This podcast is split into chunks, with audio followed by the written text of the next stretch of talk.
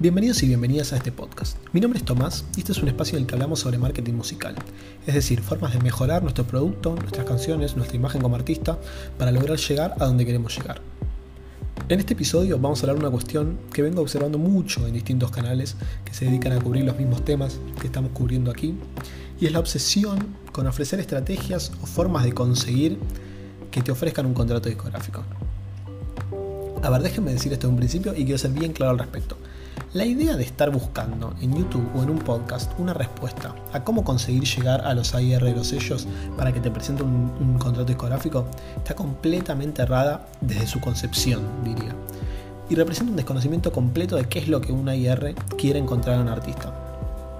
Para aquellos que no saben, AIR es un puesto muy común en los sellos discográficos eh, que es básicamente una persona que se dedica a contratar artistas, buscar talento, hacer que potenciar ese talento desde un lado artístico, eh, mezclándolo con productores, llevándolo a estudios, relacionándolo con otros artistas del sello, en fin, diversas formas para que esta persona pueda lograr lo máximo posible desde su talento. Bueno, vamos, voy a explicar por qué pienso esto y para esto permítanme hablar un poco de la historia de la industria. Muy bien, la industria discográfica nace como respuesta a vender discos, básicamente.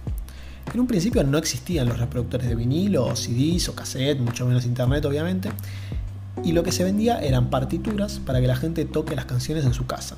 Era muy común que la gente tuviese un pianito en su casa, se vendían las partituras, pianito u otros instrumentos, y la gente interpretaba ellos mismos las canciones. Una vez que se inventa, junto con principalmente los discos de pasta y varios años después el vinilo, una forma de llevar una copia de la performance del artista a la casa de cada persona y que ésta lo pueda reproducir fácilmente, comienza esta nueva etapa que da nacimiento a todos los sellos discográficos que conocemos hoy en día.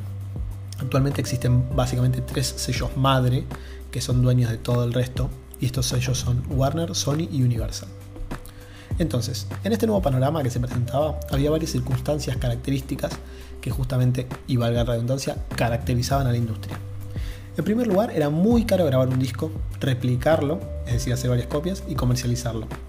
Era carísimo tan solo grabar una canción, ni hablar de que esa canción llegue a un formato eh, palpable, digamos, a un vinilo, a un disco de pasta, lo que sea.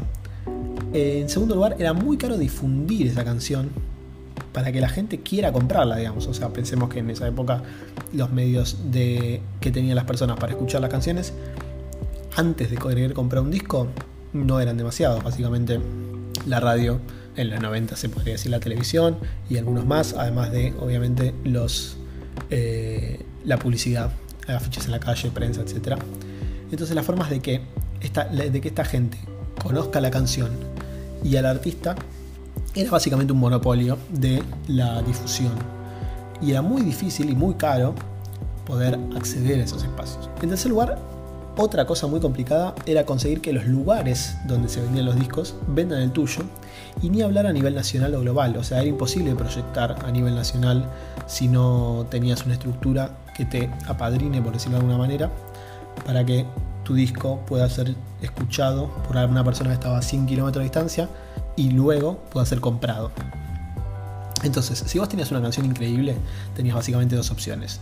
Una era venderla o firmar con una editorial para que algún artista conocido la interprete, artistas como por ejemplo, digamos, un Frank Sinatra.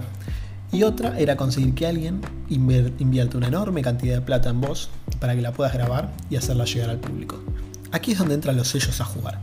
Básicamente, un grupo de personas que te dicen, ok, me gusta tu canción, confío en tu talento, voy a invertir un montón de plata, un montón de dinero en vos, voy a arriesgarme a perderlo todo, y si tenemos suerte, después de todos los gastos, vamos a ganar algo de plata. Y si tenemos mucha suerte, va a ser un éxito que nos va a generar un ingreso de por vida. Si tenemos mucha suerte. Entonces, ese era el panorama hasta prácticamente los años 2000. Varias empresas, gracias a su experiencia, su talento, su capital, tenían las llaves del negocio y podían decidir quién entraba y quién no. Tenían opciones realmente palpables para hacer que alguien pueda ser exitoso. Es, más, casi que no había otra manera que pasar por ellos. Pero bueno, como sabrán, no estamos más en 1980, estamos en 2021 y hace ya 30 años que se popularizó algo que conocemos como Internet.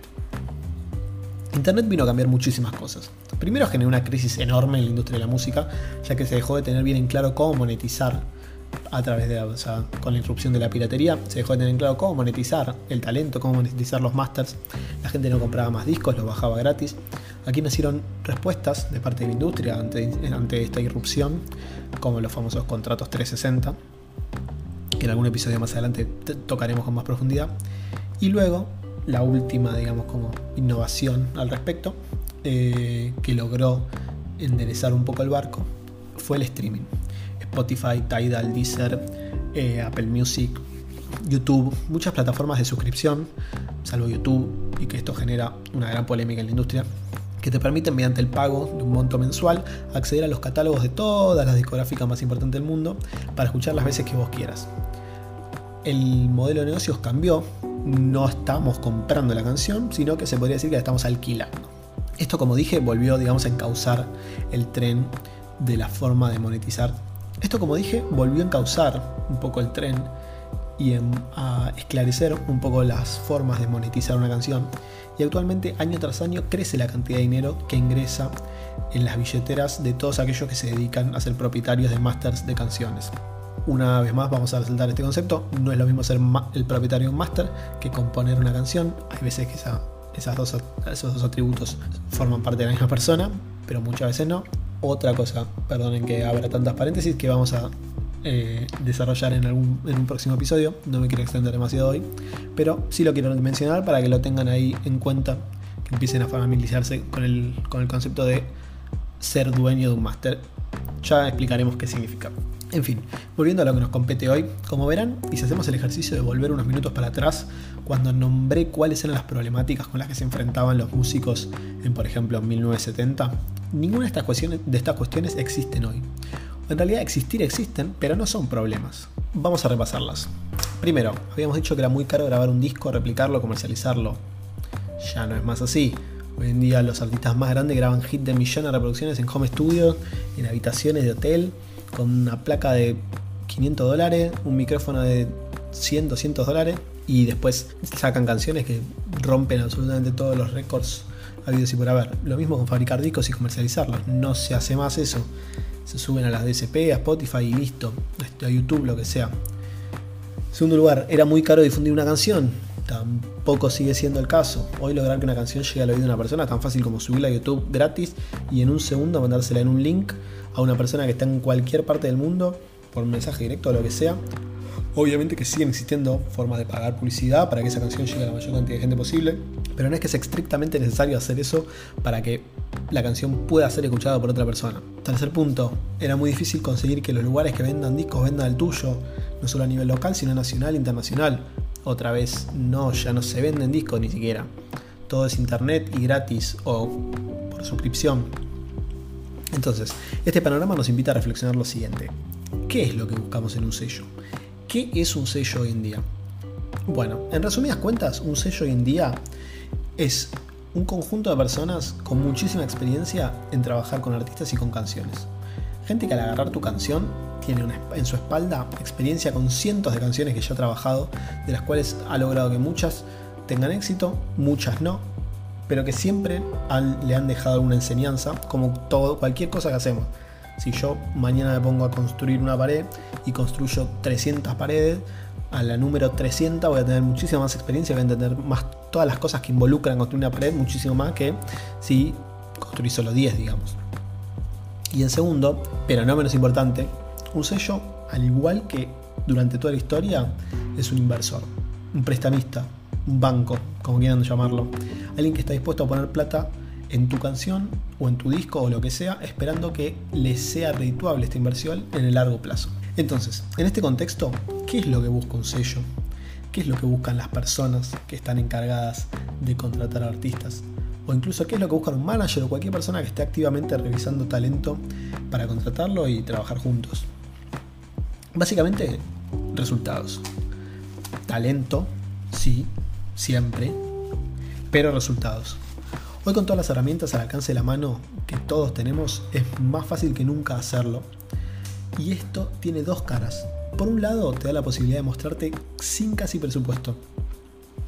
Pero por el otro lado, te da rápidamente un panorama de que si no lo lograste solo, no me puedo quedar del todo seguro de que yo lo pueda lograr con vos o que vos lo puedas lograr conmigo. A ver, en el año 1900 o en el año 2000, siempre lo que tiene la última y la primera palabra es la canción. Esa es la regla fundamental, porque sin la canción no tiene sentido inventar nada alrededor. Ni un sello ni nadie tiene la capacidad hoy en día de agarrar un tema que tiene 2.000 reproducciones y llevarlo a 10 millones de reproducciones. Porque a ver, el sello tiene esa capacidad, como tenerla la tiene. Ahora, requiere tanta plata, tanta inversión y un riesgo tan alto que directamente son presupuestos que no se aprueban. Pensemos cómo funciona más, más o menos la cadena de responsabilidades. Hay que tener en cuenta que hay un encargado de firmar el talento que esa persona responde a un jefe. Ese jefe tiene otro jefe. Ese jefe tiene otro jefe. Ese jefe tiene otro jefe. Y así, ponerle que digamos de arriba de cada IR habrá 4 o 5 personas como poco. Todas estas personas tienen que dar cuenta de sus actos y tienen que explicar sobre todo eh, cómo se usa la plata, que es lo más importante, es lo, más limitado, digamos. Si bien tienen mucha plata estos sellos, no está toda a disposición de hacer lo que sea y todo tiene que estar eh, cuidado y pensado. Y al final del día, si vos sacaste de la caja de la, del sello un millón de dólares para hacer que una canción de 2.000 reproducciones llegue a 5 millones de reproducciones, esa, esa acción tiene que generar mínimamente que vuelva ese millón de dólares. Es decir, mínimamente que se empate el gasto. Y esto es muy difícil. Póngase a sacar cuentas y no, no, no, podés gastar un millón de dólares en una canción para ir recuperarlo así tan fácil. Entonces, si no se da cuenta de los, de los gastos y no se usa el presupuesto de una manera meticulosa, van a rodar un par de cabezas y nadie está dispuesto a correr ese riesgo. Entonces, ¿qué es lo que sí puede hacer un sello o un buen manager? Básicamente es potenciar el éxito, potenciar el talento, potenciar algo que ya ha demostrado poder ser exitoso. Una canción de 10 millones de reproducciones, llevarla a 100 millones de reproducciones. Es distinto, no es lo mismo llevarla de 10.000 a un millón que de 10 millones a 100 millones. O un artista que corta 200 tickets hacer que corte 2000, es decir, potenciar, potenciar el talento. Entonces, teniendo en cuenta esto y volviendo al tema principal, me gustaría que pensemos y que intenten explicar en qué cabeza cabe tener como objetivo, como artista, gastar un segundo de tu tiempo en pensar cómo hacer que un sello te firme. Lo que tenés que hacer es pensar cómo hacer que tu música sea buena y eso es lo que va a generar que el sello venga por vos, no al revés, nunca es al revés. Cada vez que entrevistan personas encargadas de firmar artistas para los sellos, AIR, lo que sea, y les preguntan cuántas personas que te mandaron un mail sin que vos se lo pidas mostrando su música terminaron siendo firmadas, el 99% te dice que ninguna, y algunos te dicen hubo un caso a lo sumo entre decenas de miles de personas. O sea, no funciona así nunca. Y además, otra cosa que es no, no menos importante es que esto es una negociación. Y como en toda negociación, es de vital importancia llegar a la mesa con capacidad de negociar. Pongamos un ejemplo, por ejemplo, tenemos un artista que no tiene un número significativo de streams ni de seguidores, eh, no demostró éxito en ninguna faceta de su carrera por lo pronto, porque está recién empezando, no corta tickets, no genera una respuesta notoria en la gente, en el público que escucha sus canciones, y llega a querer negociar un contrato con una discográfica. Pensémoslo, saquemos, salgamos del, ámbito musical, digamos, y pensémoslo en, otro, en otra industria. Esto es exactamente lo mismo que una persona que, por ejemplo, quiere trabajar de abogado y no aprobó ni dos materias de la, de la carrera en la universidad y va a pedir estudio, va a pedir trabajo a un estudio de abogados. Supongamos que lo, lo contratan. Primero, ¿qué capacidad tiene esta persona de negociar un sueldo? Ninguna. Porque esta persona hasta gratis es cara para el estudio, para la empresa. Porque te tienen que enseñar todo. Porque tienen que gastar un montón de tiempo en poner una persona que va a dejar de hacer otras tareas para enseñarte a vos cómo se hace lo que tenés que hacer. Va a tener que pasar un montón de tiempo en esperarte a que te equivoques 20.000 veces, que es lo más común del mundo. Uno se equivoca, aprende los errores, se vuelve a equivocar, aprende los errores y así es como se va formando la experiencia. Todo eso son costos, son gastos para el estudio o la empresa o lo que sea que queramos usar el ejemplo. Entonces, no hay chance, no hay ningún tipo de chances de conseguir un contrato bueno si no tenés ningún tipo de experiencia. Y sobre todo pensando que en el 99% de los casos, y ahora volviendo al ejemplo de la industria musical, digamos, prácticamente todos los casos los contratos se firman por dos o tres discos, cierta cantidad de masters, cierta cantidad de años. Es decir, vas a entrar a negociar con todas las de perder, algo que vas a tener que cumplir durante cuatro años. Es como que yo entro mañana al estudio de abogados y me dicen, bueno, te voy a pagar 100 dólares porque no sabes nada, te pago 100 dólares por mes. Ok, pero yo voy a cobrar 100 dólares por mes durante 4 años. Entonces no es el momento indicado, cuando no tengo ningún tipo de conocimiento ni nada, de entrar en esa negociación. En cambio, si tenemos un respaldo, gracias a ciertas canciones que han tenido un buen desempeño, tracción de público en los shows, movimiento en las redes sociales, primero que cuando estés en ese lugar te vas a plantear seriamente si realmente necesitas en 2021 un sello discográfico. Vas a empezar a pensar qué es lo que yo necesito y qué es lo que esta gente puede hacer por mí. Porque también depende mucho y otra cosa que hay que tener en cuenta es que los sellos no dan, no prestan la misma atención a todas las personas y vos tenés que tener en cuenta qué tan en consideración vas a estar en ese sello. Hay un montón de contratos que se firman simplemente como una apuesta. Es decir, bueno, yo voy a destinar tanto presupuesto a este artista y hay chance de que me salga bien y si no, yo tengo ya más o menos la cuenta hecha de que no voy a perder plata. Hay muchísimos contratos que son así. En cambio, hay, artistas que entran con mayor consideración por estas cosas que estábamos contando recién, artistas que han tenido un buen desempeño, que tienen tracción del público, que han generado una escena, digamos, o un público que es palpable, que es observable, digamos, y que entonces el, el sello inmediatamente tiene otra expectativa con esa persona. Pensemos que en promedio cada una de estas empresas firman más o menos 50 artistas por mes a nivel mundial. Es decir, esto es más de un artista por día. Y si no, vas si no sos una prioridad, no vas a tener los ojos posados sobre vos como te gustaría.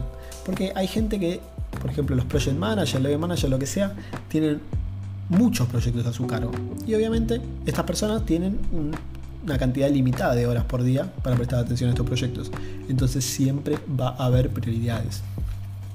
Por eso es tan importante el momento y la espalda, digamos, el respaldo con el que uno entra a esas conversaciones.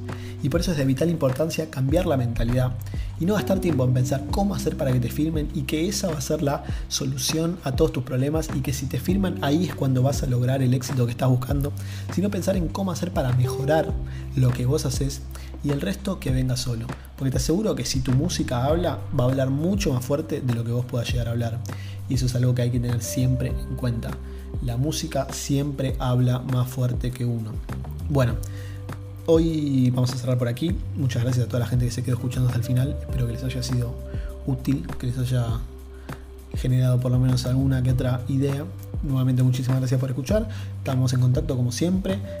lo que siempre digo, cualquier consulta, lo que sea que me quieran decir o preguntar o lo que sea, me pueden escribir en mis redes sociales, eh, arroba nvtv, nv corta e t corta. Eh, tanto en Instagram como en TikTok. Estamos en contacto por ahí. Y bueno, muchísimas gracias a todos. Nos vemos en el siguiente capítulo.